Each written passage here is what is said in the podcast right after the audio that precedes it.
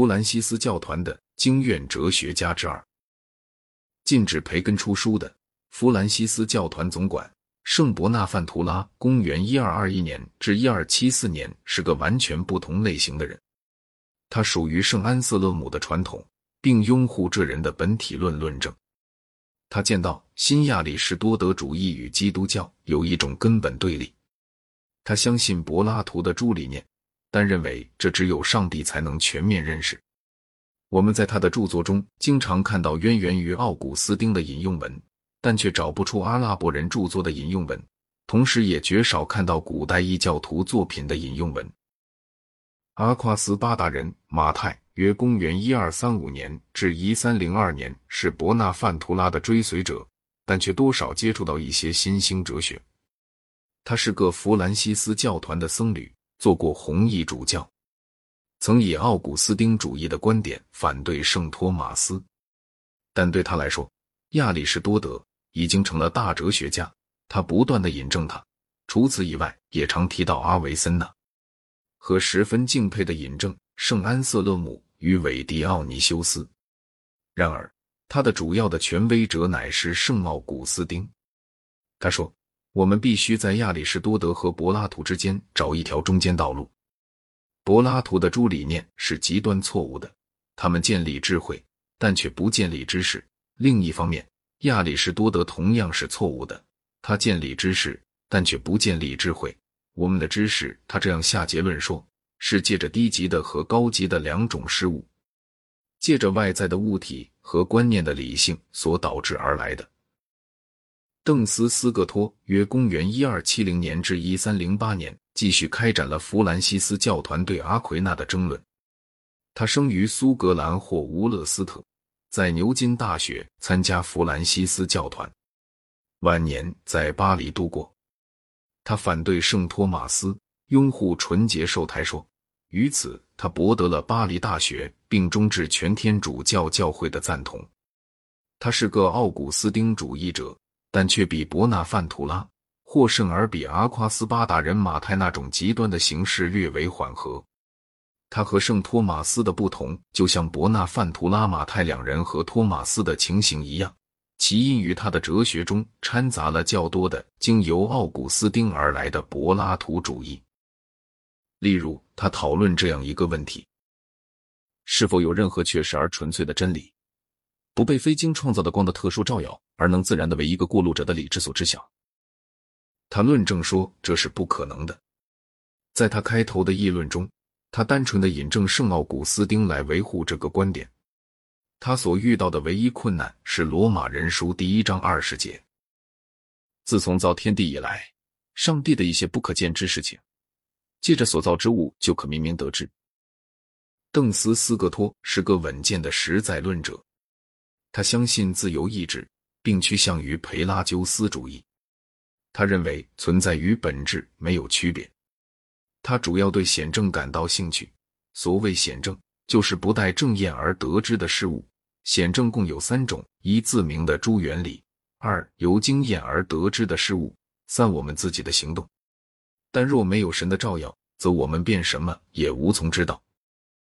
大多数弗兰西斯教团僧侣都追随邓斯斯各托，而不追随阿奎那。邓斯斯各托认为，既然存在于本质间没有区别，个别化原理，也就是促使一物不同于另一物的原理，必定是形式，而不是质量。个别化原理是经验中的一项重要问题，在不同的形式上，一直到今天，它还继续成为一个问题。在不涉及某一特殊的作者范围内，我们或可陈述该项问题如下：个别物的诸性质中，有的是本质的，另一些则是偶然的。某物的偶然性质是那些可能失掉而不致丧失其同一性的性质，犹如一个人和他所戴的帽子的关系。于是生出这样的问题：设有属于一个种的两个个别物，那么它们在本质上总是有所不同的。亦或二者在本质上完全相同呢？圣托马斯关于物质的实体主张后一种见解，但关于非物质的实体则主张前一种见解。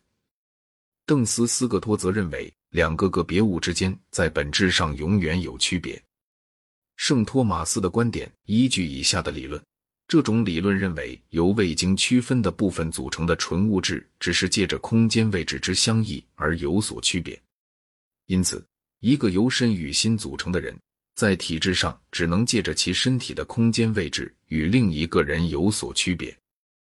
邓斯斯格托在另一方面则认为，设若物体有所区别，它们必定是由于质的差异而有所不同。很显然。这种观点是比圣托马斯的观点更加接近于柏拉图主义的。在我们以现代术语述说这个难题以前，我们还必须经过种种不同的阶段。由莱布尼兹所采取的第一步是消除本质的与偶然的诸性质之间的区别。这种区别有如经验哲学家们从亚里士多德那里继承的许多理论一样，每当我们企图细心阐述时，它便立即变得不现实起来。这样，我们得到的不是本质，而是对有关事物真实的一切命题。莱布尼兹争辩说，在这种意义上，二五完全一样是不可能的。这便是他那无法识别的事物的同一性原理。这个原理曾受到物理学家的批评，他们主张物质的两个质点仅由于空间和时间的位置而可能完全有所不同。相对性使这个观点更加困难化了。因为相对性把时间与空间还原为诸关系，使上项问题近代化时，需要更进一步的取消实体这一概念。这样做了以后，一个物只能成为一束性质，因为任何纯粹的物性核心都不能存在了。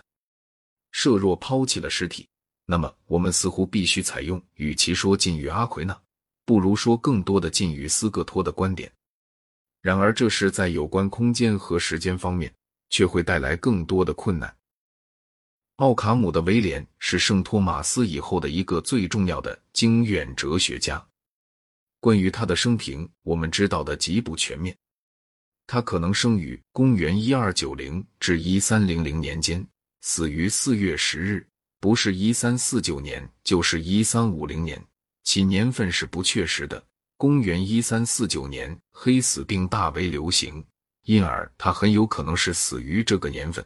许多人说他生于苏黎的奥坎姆，但戴利勒伯恩斯却说他生于约克郡的奥坎姆。他先在牛津，然后去到巴黎。